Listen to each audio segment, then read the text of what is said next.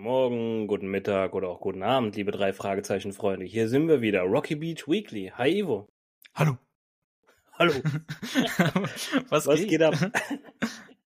äh, nicht viel und bei dir? Es ist warm. Ja, ja, es ist warm. Und ich habe hier, ich äh, weiß nicht, ob man sie schon gehört hat, ich habe eine Fliege hier in meinem äh, professionellen Podcast-Studio, die ich einfach nicht loswerde. Und In deinem ähm, Chalet.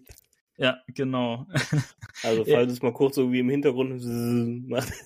Ja, die, Das das, ist ist auch so eine Fliege. richtige Schmeißfliege, also eine von Ja. der unangenehmen Sorte und bei der man auch wirklich das Gefühl hat, das ist ein richtiges Flugobjekt. Ähm, kann durchaus sein, dass man die mal hört. Sorry. Okay, ja, kein Thema. Kommen wir zum warmen Deutschland ins warme Rocky Beach. Also ich glaube, wir haben da jetzt gerade Wärme, einfach aufgrund der Story. Ähm, wir fangen an mit unserem Bob-Modus, allgemeine Infos zur Folge, dann der Story-Mode, dann Plan der Schurken, dann die Auffälligkeiten, Fehler und Plotholes. Danach kommt der persönliche Bezug und die Lieblingsstelle. Und dann sind wir schon wieder am Ende unserer Folge mit dem Fazit. Und wie immer zelebriere ich das Ganze, dass wir den Bob-Modus aktivieren. Ja, Bob-Modus aktiviert. Ähm, der Name der Folge ist auf Deutsch Der gestohlene Preis, im Englischen The Mystery of the Rogues Reunion. Äh, Rogue kann man übersetzen als Schurke oder als ähm, ja jemand, der Streiche spielt, aber schon Streiche, die anderen Leuten schaden. Also es ist äh, moralisch auf jeden Fall mindestens mal in der Grauzone einzuordnen. Und ähm, ja, also man könnte es übersetzen als das Mysterium oder das Geheimnis der Wiedervereinigung der Schurken oder wie es dann im Deutschen übersetzt wurde, der Strolche. Das sehe ich jetzt in dem Wort Rogue nicht wirklich, aber äh, kann man, glaube ich, so durchgehen lassen. Geschrieben ist der Fall von Mark Brandel. Ne? Wir äh, kennen ihn schon von den Perlenvögeln und, oh verdammt, wir hatten schon einen zweiten Fall von ihm. Jetzt komme ich direkt nicht auf den Namen. Ist nicht Okay. schlimm. ähm, jedenfalls, wir hatten ihn schon zweimal. Und äh, die Übersetzung kommt von Leonore Puschert, die Übersetzung ins Deutsche.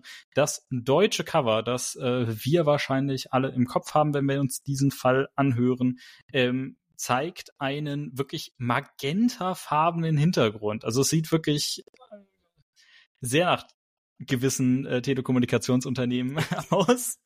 Und davor sieht man äh, das Halbprofil eines singenden Menschen. Also ich finde auch wirklich, das lässt gar keinen weiteren Interpretationsspielraum zu. Das ist eindeutig so ein richtiger Rockstar, der gerade in sein Mikrofon singt. Äh, ich würde sogar sagen, wahrscheinlich äh, leicht geschminkte Lippen, zumindest wirkt es so. Eine Sonnenbrille äh, hat diese Person auf und man sieht an den Seiten so ein paar Strähnen seiner Haare.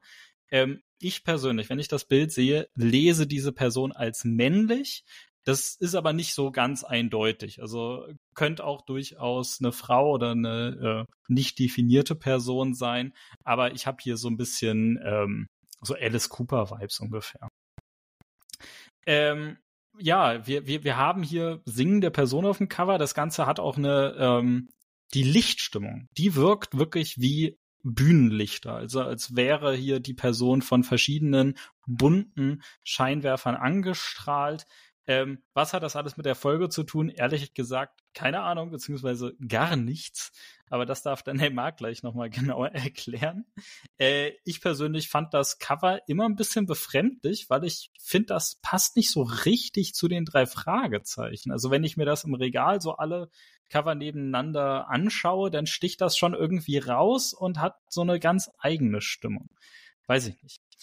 Ähm, das Erscheinungsjahr des original amerikanischen Buchs ist 1985. Die deutsche Übersetzung kam 1988 raus und die Hörspielfassung auch 1988. Ähm, was mir in der Folge auffällt, ist, ähm, die Jungs, die sind schon alle ein ganzes Stück älter geworden. Ne? Also ich meine, wir haben jetzt fast zehn Jahre Hörspiele bis, also zu dem Zeitpunkt, zu dem der Fall hier rausgekommen ist. Bei, bei neun Jahren sind wir gerade ungefähr. Äh, als die Jungs angefangen haben, waren sie, oh Gott, ich glaube, ich habe es ganz am Anfang gesagt, ne? Aber so ungefähr zwölf bis dreizehn, so roundabout. Also Ja. die, die, die, die Darsteller, es geht jetzt nicht um die drei Fragezeichen selbst, sondern um die Darsteller. Und jetzt sind sie halt einfach schon Anfang 20.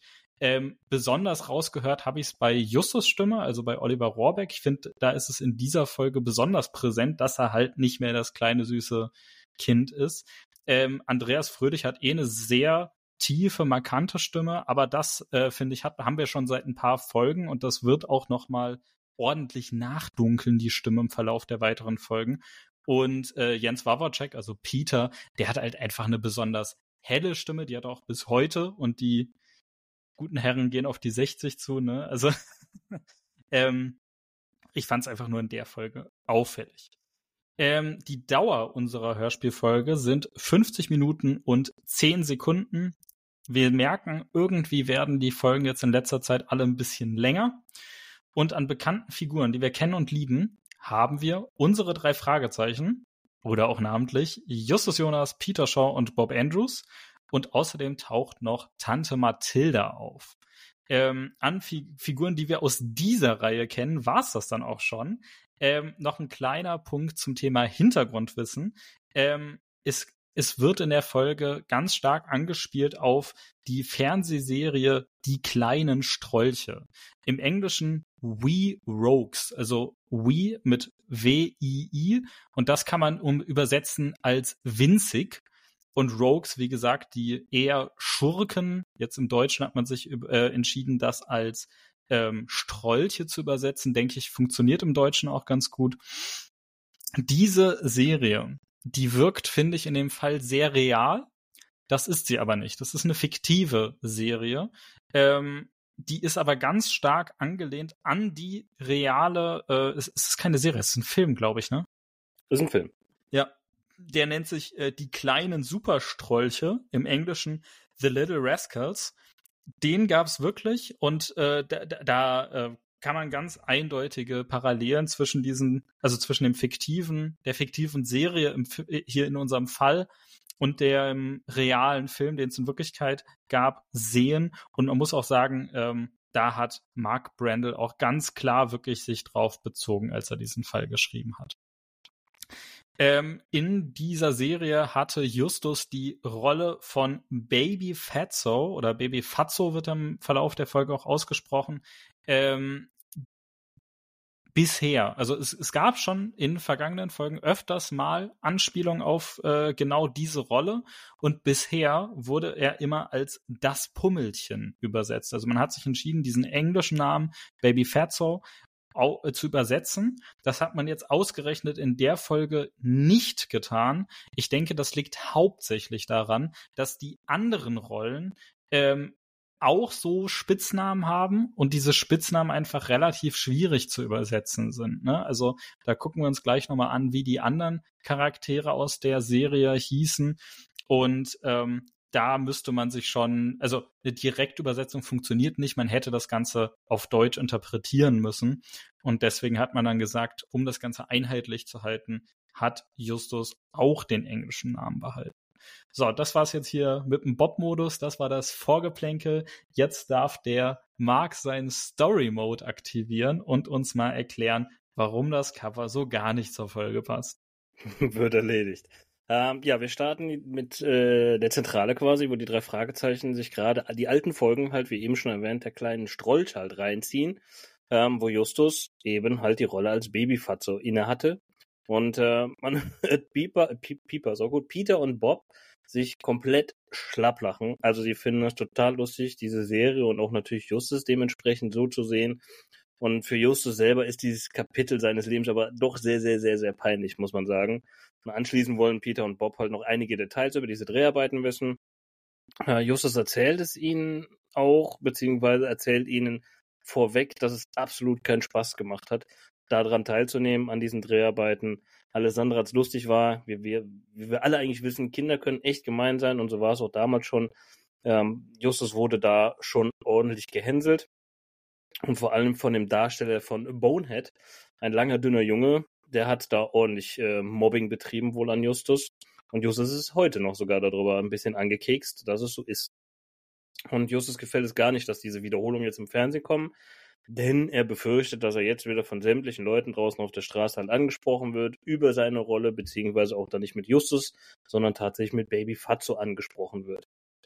Ähm, Anschließend bekommen sie noch relativ schnell überraschend Besuch tatsächlich in der Zentrale und es ist Mr. Milton Glass, der die Werbeabteilung einer Filmgesellschaft leitet. Und er hat ein Angebot für Justus. Und Justus soll ebenso wie seine anderen Kollegen von damals, also von den kleinen Strollchen, an einer Quiz-Sendung teilnehmen. Und dort werden äh, live im TV über zwei Tage Ausschnitte aus den Filmen gezeigt und Fragen gestellt.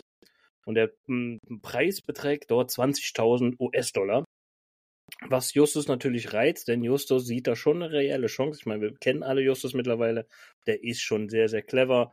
Und natürlich hat auch daran teilgenommen an dieser Serie. Also er glaubt, dass er da gewinnen kann und die anderen ausstechen kann. Und tags drauf fahren die Jungs tatsächlich auch schon zum Studio zu den Vorbesprechungen, wo schon viele Reporter anwesend sind auch. Und dort sind auch die anderen. Also Bonehead, der inzwischen lange Haare hat und nicht mehr kurze wie in der Serie damals, so dass man seine abstehenden Ohren halt nicht mehr sieht. Ähm, ich weiß es, glaube ich. Ich glaube, der wird Fuzzy genannt, nicht Fuzzy. Also er wird Fuzzy geschrieben, aber ich glaube, sie nennen ihn Fuzzy in der, in der Folge, wenn ich mich recht entsinne.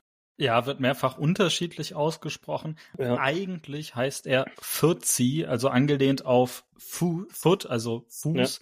Ja. Äh, und in der Serie hatte er immer besonders große Schuhe an, also ein bisschen Clowns-ähnlich. Okay. Also jeder, der aus der Serie hatte so ein körperliches Merkmal, das ja. immer wieder dann in diese Streiche mit eingebaut wurde. Okay, ich, ich nenne ihn jetzt einfach mal Fuzzy weiterhin, der immer noch halt sehr kindlich wirkt, wie damals auch. Dann haben wir noch Bloodhound und schließlich Peggy, die eine hübsche junge Dame geworden ist. Und es fehlt aber Flapjack. Und Mr. Gla Glass erklärt, dass er leider nicht gefunden werden konnte. Und das äh, Wiedersehen ist erstmal freundlich tatsächlich auch. Auch der frühere Regisseur ähm, Lionel Lomax ist anwesend. Und bald zeigt sich aber, dass äh, vor allem Bonehead den Preis gewinnen will und es kein anderem gönnt. Also er ist tatsächlich wie damals auch, ich nenne es jetzt mal hier äh, das A. Punkt, Punkt, Punkt. Ähm, anschließend gibt es ähm, eine Talkshow, die als Einführung zu diesem Quiz halt aufgezeichnet wird. Und den Darstellern werden einige Fragen dort schon gestellt, was sie nun ähm, machen. Also sprich, was sie jetzt, wie ihr Werdegang war. Und Justus stellt sich clevererweise, muss man dazu sagen, äh, etwas dumm an, um seine Konkurrenten halt in Sicherheit zu wiegen, damit sie ihm beim Quiz halt unterschätzen. Das ist ja eigentlich ein ziemlich guter Schachzug, auf jeden Fall äh, gute Strategie. Und zum Abschluss der Talkshow sollen alle Darsteller einen, einen silbernen Pokal als Dankeschön erhalten. Aber die Schachtel tatsächlich ist leer und die Pokale sind gestohlen. Also die sind weg. Und daraufhin äh, wird die Ausstrahlung der Talkshow halt auch direkt gecancelt.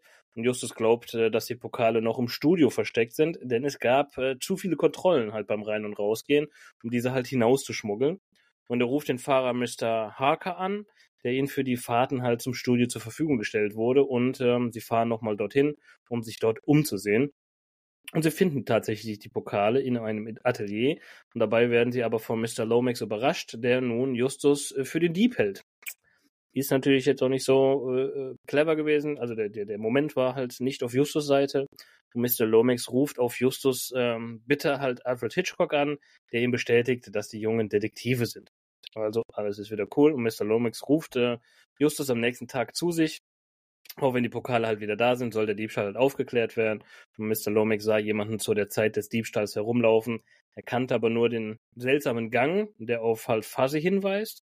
Und damit steht aber noch nicht fest, dass er wirklich der Dieb ist. Das ist ja auch immer Justus, der sehr, sehr, sehr clever agiert und auch da auch reagiert und sagt einfach, ja, von wegen, ja, Moment, das heißt ja noch gar nichts, nur weil das eine Person ist, die eventuell so aussieht. Da ist ja auch Peter immer sehr, sehr schnell drin, finde ich, direkt voreilige Schlüsse zu ziehen, wer der Verdächtige sein kann. Und das ist immer auch immer wieder Justus, der sagt, Kollegen, denkt doch mal nach. Also nicht einfach nur auf Fingerpointing betreiben, sondern wir brauchen Beweise dafür. Und auch hier ist es wieder so dass äh, Justus sagt, ja, zementen mal, schön langsam.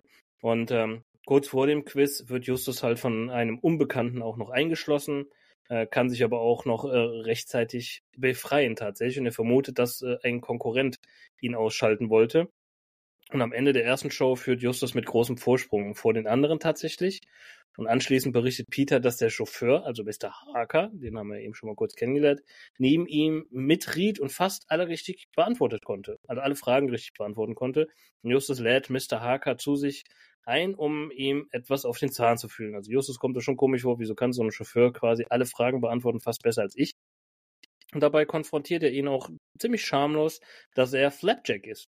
Mr. Harker gibt es auch noch zu, dass er Flapjack ist und er ist mittlerweile Lehrer geworden und hat seine Identität als Flapjack geheim gehalten, damit seine Schüler ihn halt nicht aufziehen, was Justus halt gut verstehen kann. Also auch Flapjack hatte es damals wohl nicht sehr einfach mit dieser Rolle.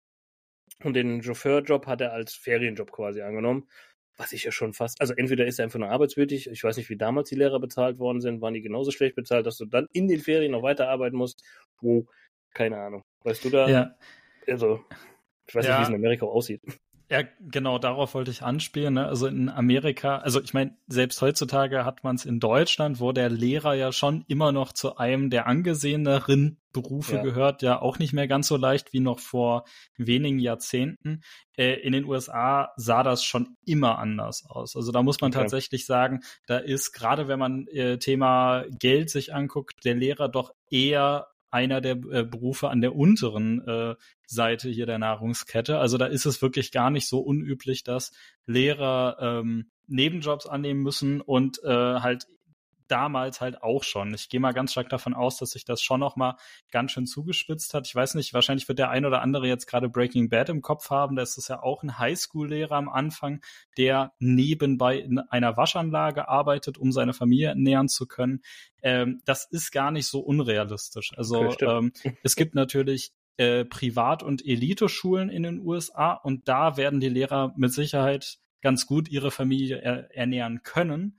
Aber an so einer ganz normalen Middle- oder Highschool oder einer Elementary, also einer Grundschule, Ja. da wirst du definitiv nicht reich von. Okay, krass. Ja, aber gut, gut. Also, ich erinnere mich gerade an Breaking Bad, ja, alles klar. Ähm, ja, die Freunde versprechen halt nichts äh, zu verraten und bitten ihn aber um Hilfe bei der Suche nach dem Dieb. Und sie verdächtigen vor allem halt Bonehead und ähm, Fuzzy und Mr. Harker. Ähm, will halt auch dabei gerne helfen. Abends fahren sie halt zusammen äh, zu Boneheads Wohnung und Peggy und Bonehead kommen heraus und sie verfolgen sie. Und sie verlieren sie aber tatsächlich und Justus erkennt, dass sie von einem Fahrer abgeholt wurden, dessen Auto Mr. Glass halt gehört, wobei aber nicht feststeht, ob auch Glass der Fahrer war. Also das konnte man halt da nicht erkennen. Und Justus bekommt einen anonymen Anruf, wonach Peggy entführt worden sei und ähm, sie im Krankenhaus landen würde, wenn Justus das Quiz heute Abend tatsächlich gewinnt. Hm, Also noch schöne Erpressung dabei.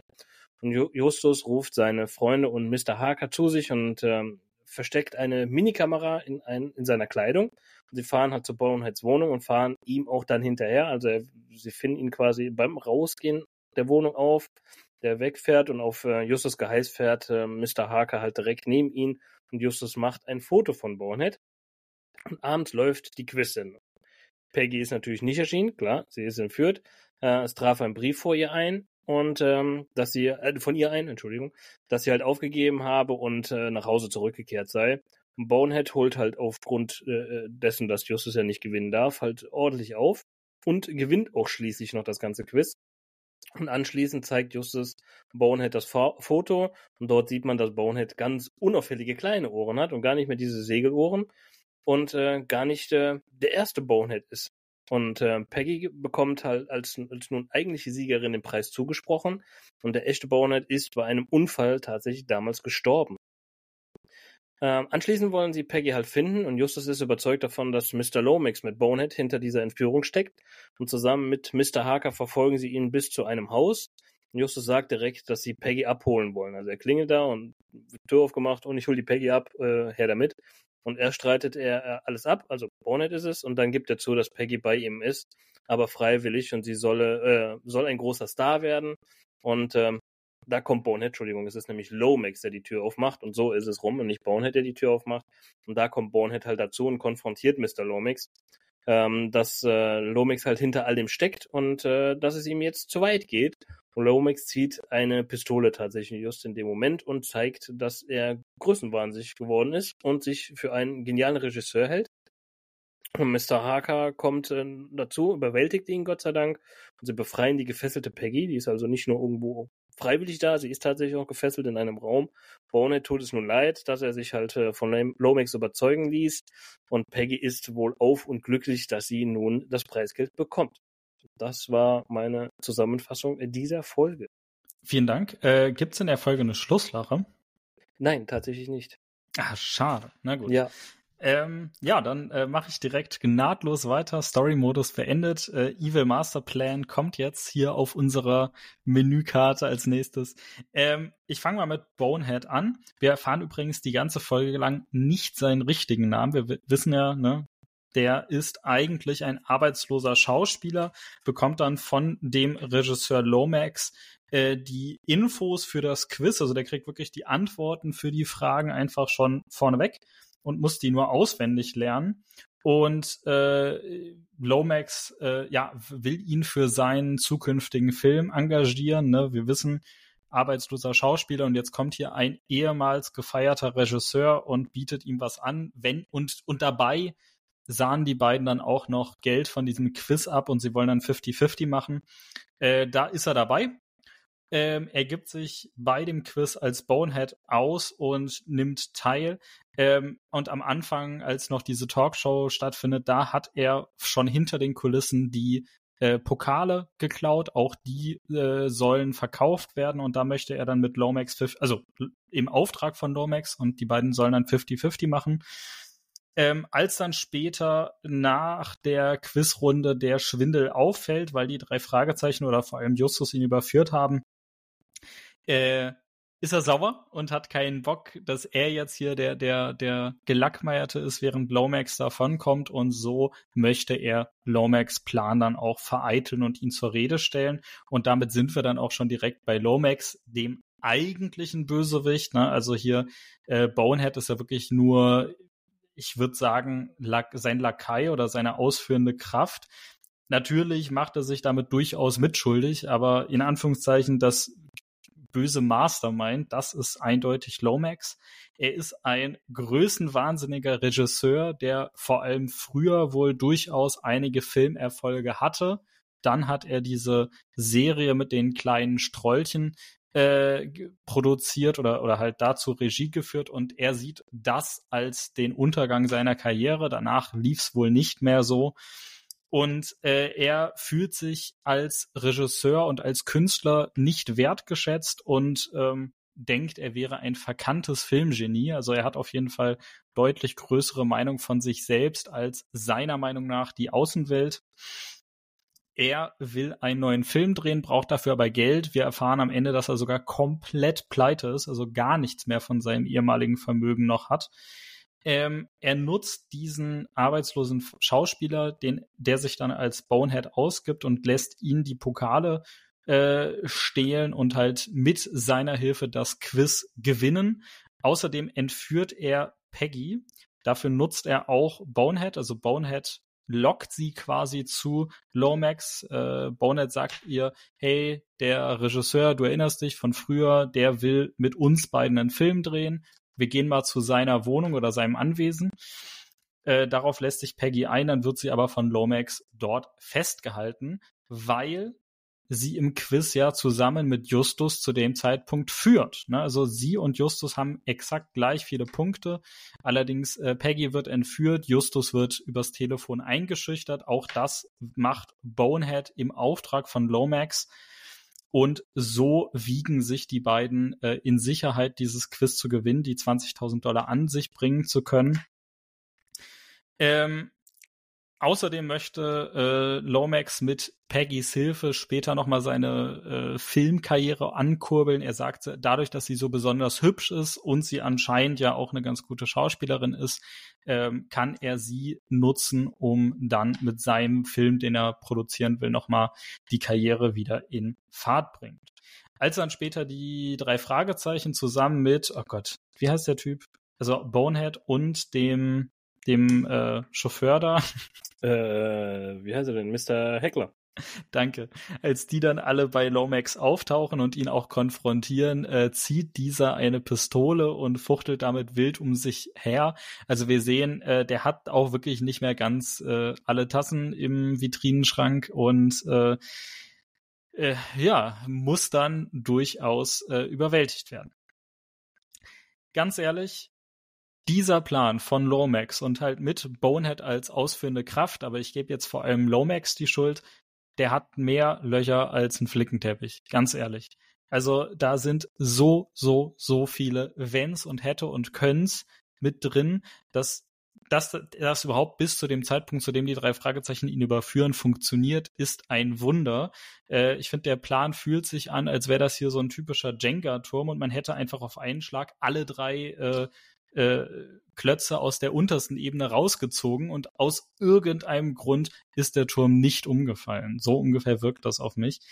Ähm, wir wissen ja, dass diese Serie, die hatte echte Fans. Und zwar gar nicht mal so wenige. Ne? Justus wird ja immer wieder als das Pummelchen angesprochen und er ist noch eine der kleineren Rollen in der Serie gewesen. Er war zu dem Zeitpunkt, zu dem gedreht wurde, gerade mal drei Jahre alt und es wird auch immer wieder suggestiert, dass äh, er nur eine der darstellenden Figuren waren.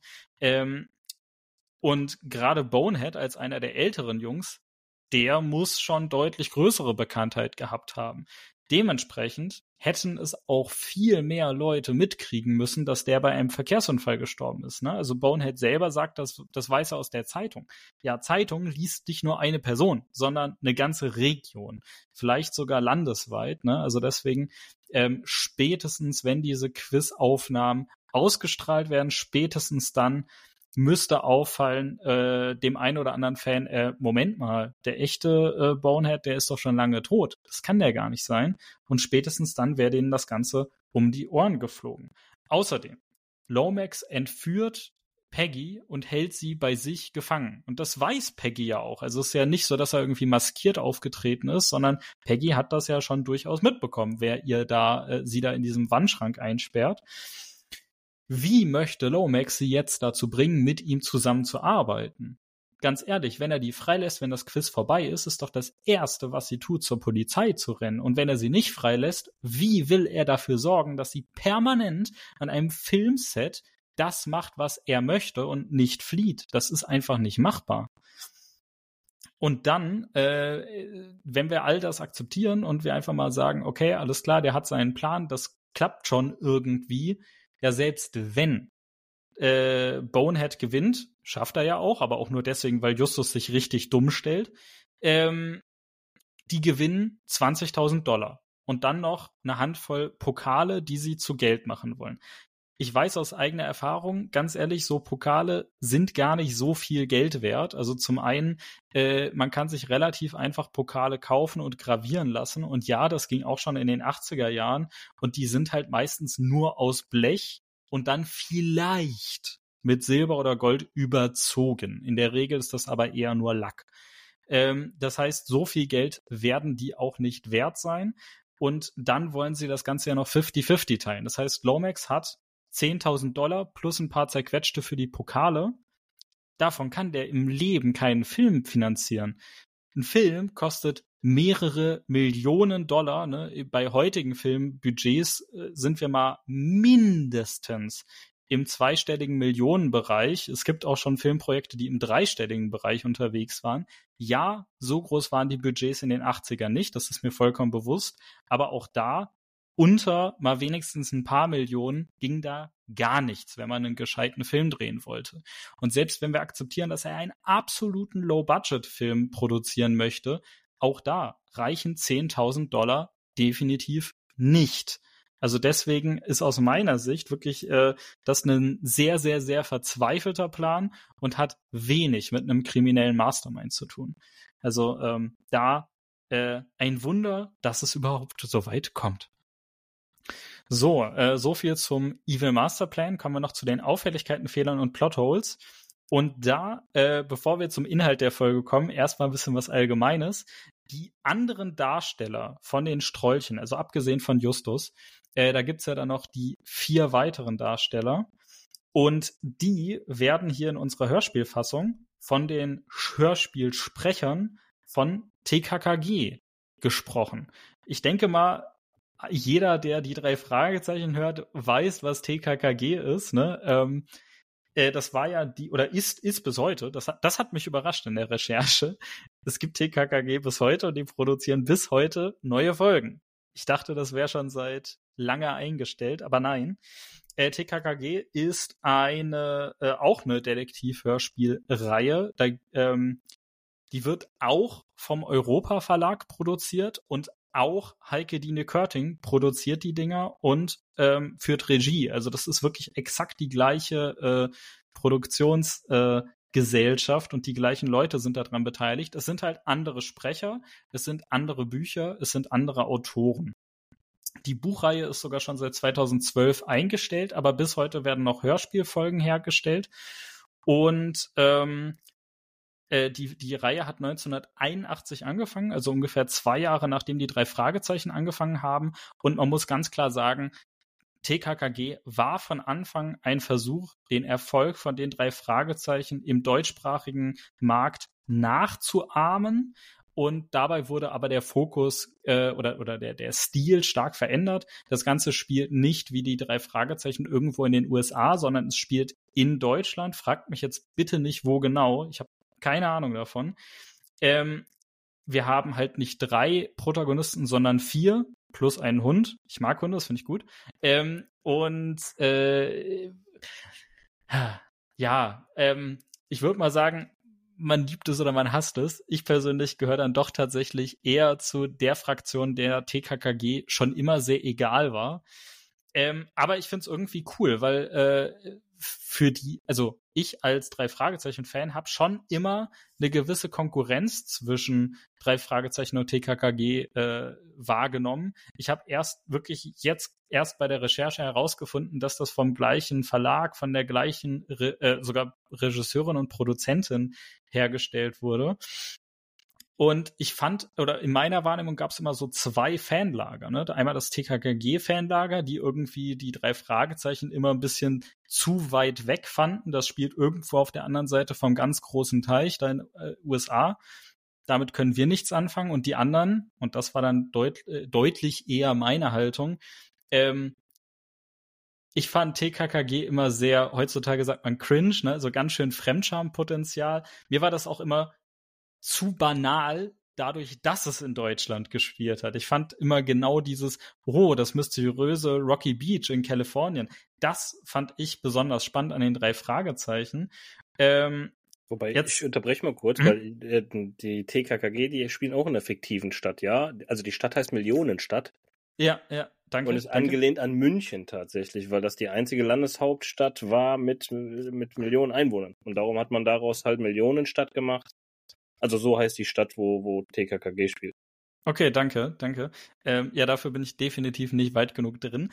Aber äh, auf jeden Fall ganz starker deutscher Vibe, der da drin äh, spielt. Ne? Ähm, kommen wir jetzt nochmal ganz kurz auf die Folge und danach will ich von dir mal hören, Marc, wie da dein Bezug ist. Ähm, hier in der Folge wird der Charakter Bonehead, also beziehungsweise wir wissen ja, es ist der falsche Bonehead, der echte ist schon tot, der wird von dem äh, Synchronsprecher von Tim gesprochen oder auch Tarzan. Ähm, dann Peggy, also Pretty Peggy, die schöne Peggy, die wird von der Darstellerin von Gabi gesprochen. Bloodhound wird von Klößchen gesprochen und Fuzzi von Karl. Ähm, ja, äh, da, eine Sache, die man noch zu TKKG sagen muss, also es wird fast genauso lange wie die drei Fragezeichen produziert. Es gibt sogar ein paar Folgen mehr als bei den drei Fragezeichen. Bei den drei Fragezeichen sind wir bei, Marc, hilf mir, 224? Äh, 23 sogar, der ist rausgekommen. 24, warte, äh, ich sag's sofort. Äh, äh, äh please hold the line, bitte halten Sie den Löwen. 223. 223, okay, ja. ich habe mich um eins verschätzt. Äh, TKKG hat sogar 229 Folgen. Also die haben ein paar Folgen mehr, obwohl sie zwei Jahre später erst gestartet sind. Aber im Verlauf der Reihe wurden mehrere Rollen und vor allem halt auch mehrere der Hauptrollen neu besetzt. Das ist ja bei den drei Fragezeichen nur dann passiert, wenn ein Sprecher auch wirklich gestorben ist. Zum Beispiel Kommissar Reynolds ist irgendwann gestorben, der wurde neu besetzt. Äh, Hitchcock ist äh, der, der Sprecher gestorben und wurde mehrfach sogar neu besetzt. Ähm, jetzt vor ganz kurzem äh, wurde Onkel Titus, der Darsteller, ist gestorben und wurde neu besetzt. Aber ansonsten findet das bei den drei Fragezeichen eher nicht statt. Bei TKKG sogar öfters. Und wie gesagt, sogar die vier hauptgebenden Protagonisten haben ab und zu, also nicht alle, aber einige von denen wurden öfters mal ersetzt. So, jetzt genug über die Facts erzählt. Jetzt will ich mal hier ein bisschen Emotion. Marc, ich weiß ja, du hast die drei Fragezeichen erst in deinem Erwachsenenalter kennengelernt, ist noch gar nicht so lang her. Hattest ja. du denn früher Berührungspunkte mit TKKG? Tatsächlich. Ja. Also da TKKG war meins damals als Kind äh, komplett andersrum, ja. Ich Krass, okay, mich, das hätte ich jetzt ich, gar nicht erwartet. Dafür, also das ist auch schon wieder aus meinem Gedächtnis raus. Aber ja, ich war TKKG. Ich habe noch die Titelmusik in den Ohren, ja, aber ich könnte jetzt auch Boah. nicht mehr die Stories zu zurückgeben. Also, Ja. das ist nicht. Nee. Ja, also ich meine, es gibt ja Leute, die sich über die drei Fragezeichen Titelmelodie aufregen, aber ich muss ganz ehrlich sagen, die haben noch nicht TKKG gehört. Das ist ja mal Todescringe.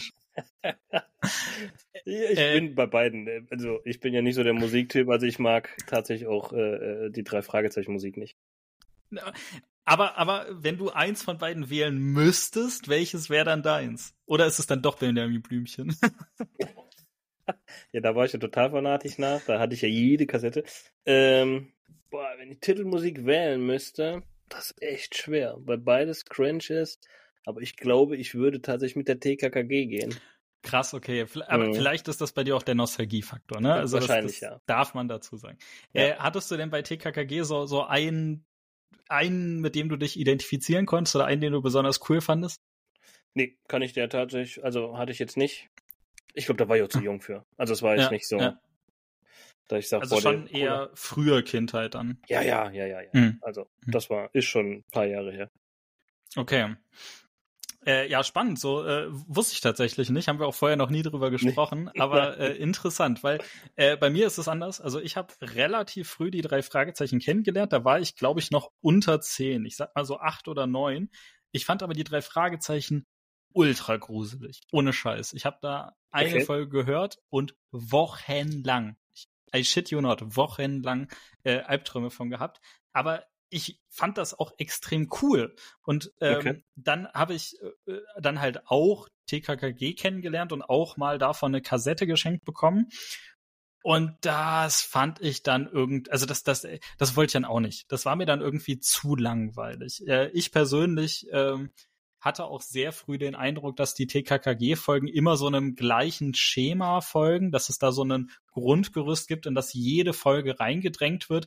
Kritiker von den drei Fragezeichen sagen das der Reihe ja auch nach, aber ich finde deutlich weniger. Ne? Also es gibt mit Sicherheit Parallelen zwischen einzelnen Folgen und Stile von Autoren, die man wiedererkennen kann, aber ich finde, da ist deutlich mehr Varianz drin.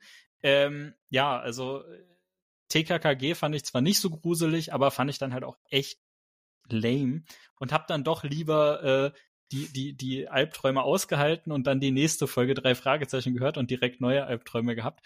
Irgendwann ging's dann, irgendwann hatte ich mich dann entweder äh, dran gewöhnt oder abgestumpft oder wie auch immer. Und dann äh, spätestens seitdem liebe ich die drei Fragezeichen sehr. So, jetzt hier lang über äh, TKKG gesprochen. Ich persönlich finde es total cool, dass hier diese, diese Kooperation zustande gekommen ist, ne? weil anscheinend Rivalität zwischen den beiden Reihen. In Wirklichkeit werden sie beide im gleichen Studio von der gleichen Person produziert und jetzt findet hier sogar eine Folge drei Fragezeichen statt, in der die Sprecher von TKKG auftauchen. Finde ich eine coole Sache. Äh, kommen wir weiter zum Inhalt. Das war ja wirklich hier nur der erste Punkt von unseren Auffälligkeiten, Fehlern und Plotholes. Äh, der zweite Punkt. Milton Glass, das ist der Leiter der Werbeabteilung von der Filmgesellschaft und der sucht ja hier die ehemaligen Darsteller von den kleinen Strolchen zusammen. Aber er ist gleichzeitig dann später auch der, der, man sagt heutzutage der Host, ne? Also früher war es dann eher der Moderator oder halt der, der, keine Ahnung, Quizmaster. Ähm, äh, das, das, äh, in meinem Kopf ist das irgendwie komisch. Also ich, ich kann total akzeptieren, dass er der Chef der Werbeabteilung ist und deswegen sich persönlich drum kümmert, die alten Darsteller zu rekrutieren. Aber dass er dann noch vor der Kamera arbeitet, das ist aus meiner Sicht ein sehr unrealistisches Bild von, wie Arbeiten im Fernsehen aussieht. In der Regel sind das sehr große Teams. Jeder von denen hat ganz bestimmte Aufgaben, aber äh, das, was man vor der Kamera sieht, ist halt der allerkleinste Teil. Ne? Also die, die, es, es findet so viel Arbeit hinter der Kamera statt, dass da hat eine Person, wie zum Beispiel ein Moderator, gar nicht die, die Zeit, gar nicht die Möglichkeiten, jetzt da noch irgendwie großartig durch die Gegend zu fahren und die, die Leute zu suchen. Dafür gibt's Redakteure oder halt vielleicht noch einen Chef der Marketingabteilung. Deswegen, da finde ich ein bisschen komisch, dass das alles durch eine Person abgebildet wird. Nächster Punkt. Äh, Justus hat in seiner Freiluftwerkstatt eine Lampe installiert, die anfängt zu blinken oder, oder zu flackern. Nee, blinken ist es, glaube ich, ne? Die blinkt. Die blinkt, genau, wenn in der Zentrale das Telefon klingelt. Äh, coole Sache. Also muss ich ganz ehrlich sagen, finde ich nice. Gerade damals, wo es noch keine Handys gab. Ne, heutzutage vibriert meine Smartwatch und sagt mir, du wirst angerufen. Damals äh, hat er sich da was zusammengebastelt. Finde ich cool. Aber taucht weder vorher noch nachher in irgendeiner weiteren Folge auf. Darauf wird nie wieder Bezug genommen. Ähm, ja, finde ich schon irgendwie ganz erwähnenswert. Machen Taube ja haben das ja grundsätzlich. Taube äh, das, das haben, Blinken? Mh. Ja, die ja, haben stimmt. Lampen, die halt auf Klingeln an der Tür und auf Telefon halt anfangen zu blinken. Ja, ja, genau, macht ja auch Sinn, ne? Ansonsten, wie möchten sie das mitbekommen? Ähm, dann später, äh, die drei Fragezeichen werden von dem Entführer von Peggy angerufen. Ich finde, man hört in der Stimme wirklich, der, der sagt kein, keine drei Wörter und schon erkennt man, dass es halt der Sprecher von Bonehead ist. Ähm, die Jungs sagen aber, oh Gott, der klang ja genau wie Milton Glass. Aber das kann er ja nicht sein. Das muss ja jemand sein, der seine Stimme total gut nachgemacht hat. Und da hätte ich mir gewünscht, es genau andersrum zu machen. Nehmt den Sprecher, der Milton Glass spricht, und lasst ihn jetzt besonders jung klingen. Das hätte ich deutlich mehr gefeiert. Dadurch wäre es auch viel überraschender gewesen, dass dann doch Bonehead der äh, Teil des, des, des bösen Plans ist. Aber das ähm, ja ist eine, eine, eine, ich sag jetzt mal, Designentscheidung. Also man hat damals die Entscheidung getroffen, es soll der Sprecher auch von Bonehead machen. Na gut, alles klar, klingt dann halt so. Naja, ähm, dann, als das Quiz äh, gegen Ende äh, zu äh, geht, erfahren wir, das sagt uns nämlich auch Milton Glass, der Moderator, äh, dass Bonehead führt. Direkt danach sind jetzt aber punktgleich Justus und Peggy. Und jetzt bei der nächsten Frage hat Justus noch die Chance zu gewinnen. Wir erfahren aber ganz am Anfang der Folge, dass es pro richtig beantworteter Frage fünf Punkte plus gibt und pro falsch beantworteter Frage fünf Punkte minus. Das heißt, wenn gerade Bonehead führt, dann kann Justus, wenn er jetzt richtig antwortet, höchstens gleichziehen. Er kann ihn nicht überholen, weil es immer nur den gleichen Punktewert gibt. Ähm, die, Altern die einzige Situation, in der das funktionieren würde, wäre, Bonehead beantwortet die Frage falsch, kriegt also fünf Minuspunkte. Dann haben jetzt Justus Peggy und Bonehead Punkte Gleichstand. Peggy ist nicht da, das heißt, die kann sie die Frage nicht beantworten. Justus staubt ab, kriegt pl fünf Pluspunkte und nur in der Situation kann er bei der letzten Frage allein gewinnen. So wird das aber in der Folge nicht dargestellt. Es wird dargestellt, als könnte er, ohne dass Bonehead selber einen Fehler macht, direkt auf Platz eins springen. Das ergibt rechnerisch, so wie uns das Regelwerk erklärt wurde, einfach keinen Sinn. Und dann, äh, last but not least, möchte ich noch ganz kurz über diese Quizshow und auch die Talkshow, die davor stattfindet, reden.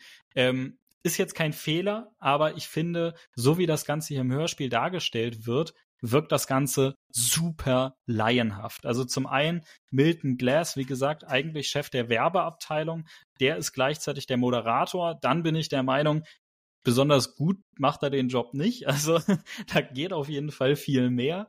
Dann äh, sagt er in der Talkshow noch so, ach übrigens, wir haben hier Preise, hier äh, du da hinten, Regieassistentin, komm doch mal kurz, bring mir mal die Preise. Ah ja, danke, voll nett von dir. All das vor laufender Kamera. Welcher Moderator der Welt macht das bitte? Also entweder ist das so ein super kleiner Low-Budget Regionalsender, so wird das aber nicht verkauft. Es scheint schon eine größere Fernsehproduktion zu sein. Und dann klingt das aus meiner Sicht aus auch anders. Ist aber Meckern auf hohem Niveau. Insgesamt finde ich, ist die, äh, die, die, die Immersion einer Show schon durchaus gelungen. Aber ne, jetzt nochmal abschließend die Frage, was zur Hölle macht das Cover damit? Das hat ja wirklich gar nichts, nichts. damit zu tun. Alright. Ähm, das war's an Auffälligkeiten, Fehlern und Plotholes. Ihr seht, äh, abgesehen halt von den Schwächen, die der Evil Masterplan hatte, sind jetzt hier gar nicht so viele Fehler drin. Hauptsächlich eher Auffälligkeiten und persönlicher Geschmack. Ich wäre total gespannt, äh, wie das denn bei unseren Zuhörern aussieht. Haben die eine Verbindung mit TKKG? Äh, gehören sie ne, zu denen, die sie lieben? Gehören sie zu denen, die, die sie hassen? War Ihnen das einfach vollkommen egal? Kennen Sie die Reihe vielleicht noch gar nicht? Kann ja auch sein. Äh, da wäre ich auf jeden Fall gespannt, wie das bei euch aussah. Lasst es uns mal wissen. Ich mach Und dann kommen wir jetzt. Sorry, ja. aber ich mache mal bei Spotify kann man Umfragen reinstellen. Lass uns da oh, mal ja. auf die Folge hier eine Umfrage reinstellen und ihr klickt drauf TKKG oder drei Fragezeichen. Das würde mich tatsächlich mal interessieren. Oder beides, ne? Kann ja Oder auch beides. sein. Genau. Ja. genau. genau. Das packe ich mal rein. Also, wenn ihr uns hört, ein Stück weiter nach oben scrollen, wenn ihr aufs über Handy hört, dann äh, seht ihr da die Umfrage. Ja, cool. Äh, bin ich echt gespannt, was bei rauskommt. Aber dann kommen wir jetzt zum persönlichen Bezug zu der Folge, Lieblingspart und der Bewertung. Yes, starte ich durch. Für mich tatsächlich ein Stück Nostalgie. Ich habe die kleinen Superstrolche gesehen. Ich oute mich hier. Alfalfa, großartiger Charakter, gut gespielt damals, mit dieser einen Strähne in am Hinterkopf. Äh, fast zu beneiden. Ich habe nämlich keine Haare mehr auf meinem Kopf, aber er hatte immer diese eine Strähne. Von daher ist das für mich Nostalgie. Ich kenne die kleinen Superstrolche und das ist sehr, sehr stark darauf angelehnt. Von daher coole Nummer.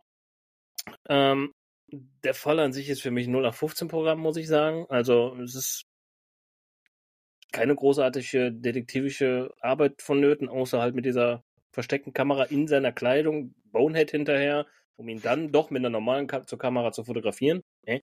Aber pff, nee, also die Jungs stolpern halt so von, von einer Nummer in die nächste rein. Das mit dem Chauffeur, Chauffeur, der ist auf einmal urplötzlich da. Das ist aber auch sofort, also es wird ja gar nicht irgendwie erst übermittelt, dass Justus die Vermutung hat.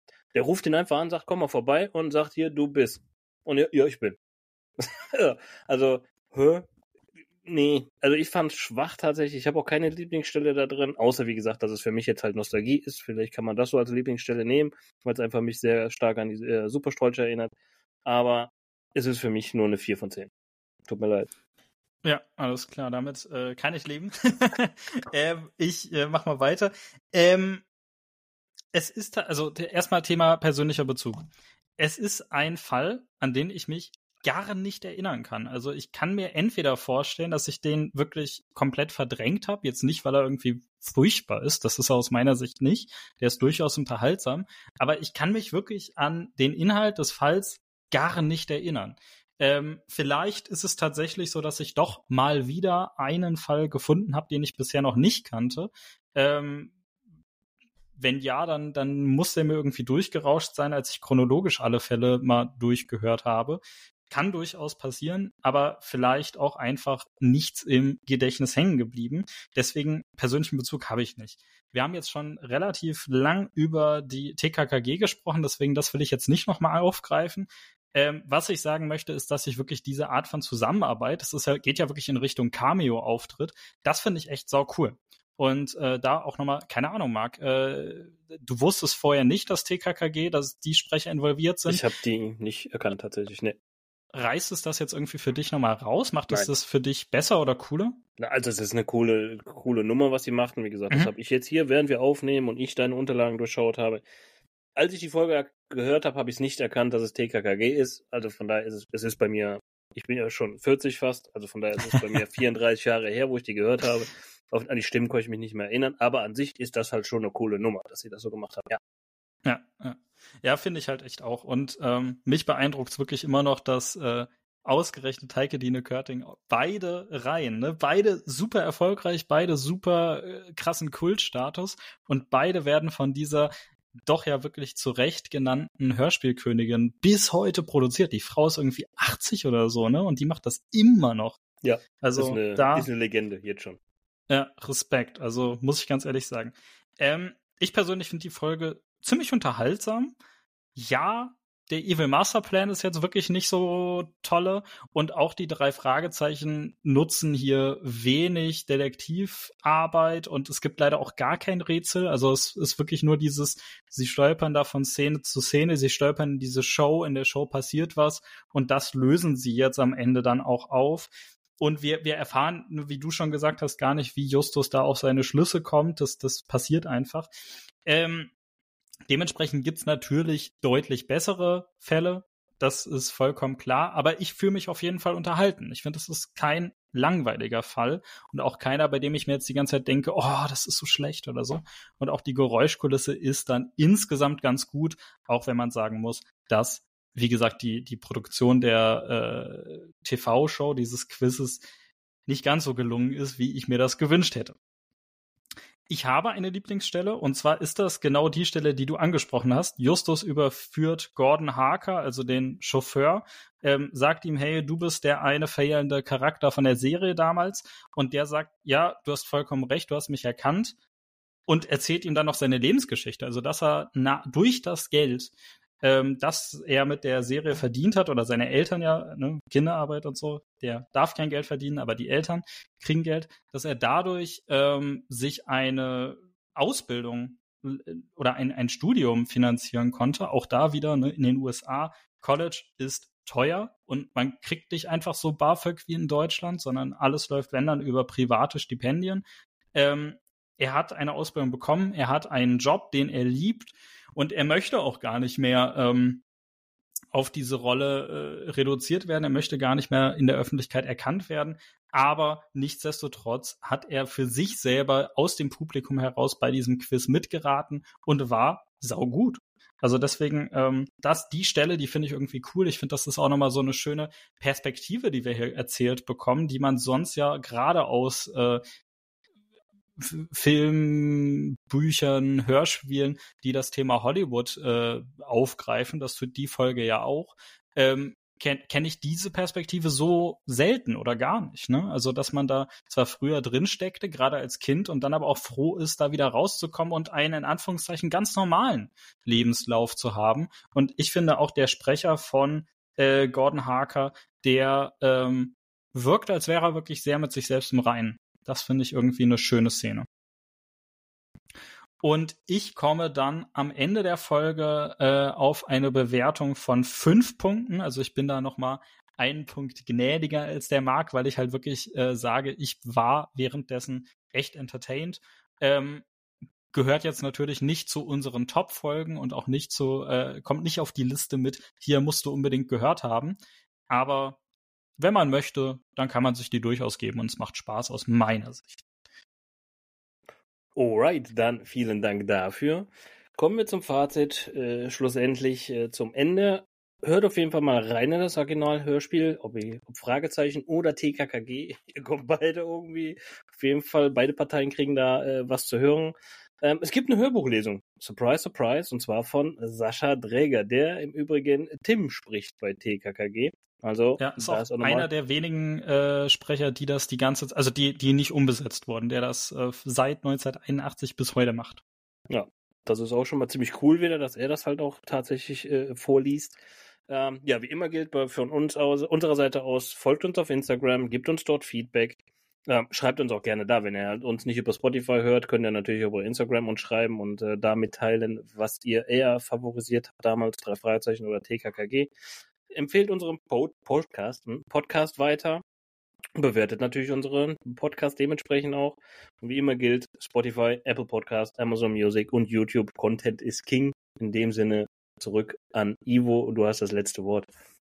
Ja, danke, danke. Ähm, ja, äh, war irgendwie mal was ganz anderes, ne? Also äh, ich würde sagen, eine besondere Folge. Mich wundert es echt immer noch, dass ich äh, daran so gar keine Erinnerung habe oder ich sie vielleicht wirklich noch gar nicht gehört habe. Das äh, fand ich strange. Aber äh, ja, Sachen gibt's, ne? Auch als Hardcore-Fan hat man durchaus mal solche Momente. Ähm, ja, äh, nächste Woche geht's dann mit einem weiteren Fall weiter und bis dahin bleibt mir nichts zu sagen als das war das Schluss zum Wort für diese Woche und macht's gut. Bis zum nächsten Mal. Ciao. Ciao.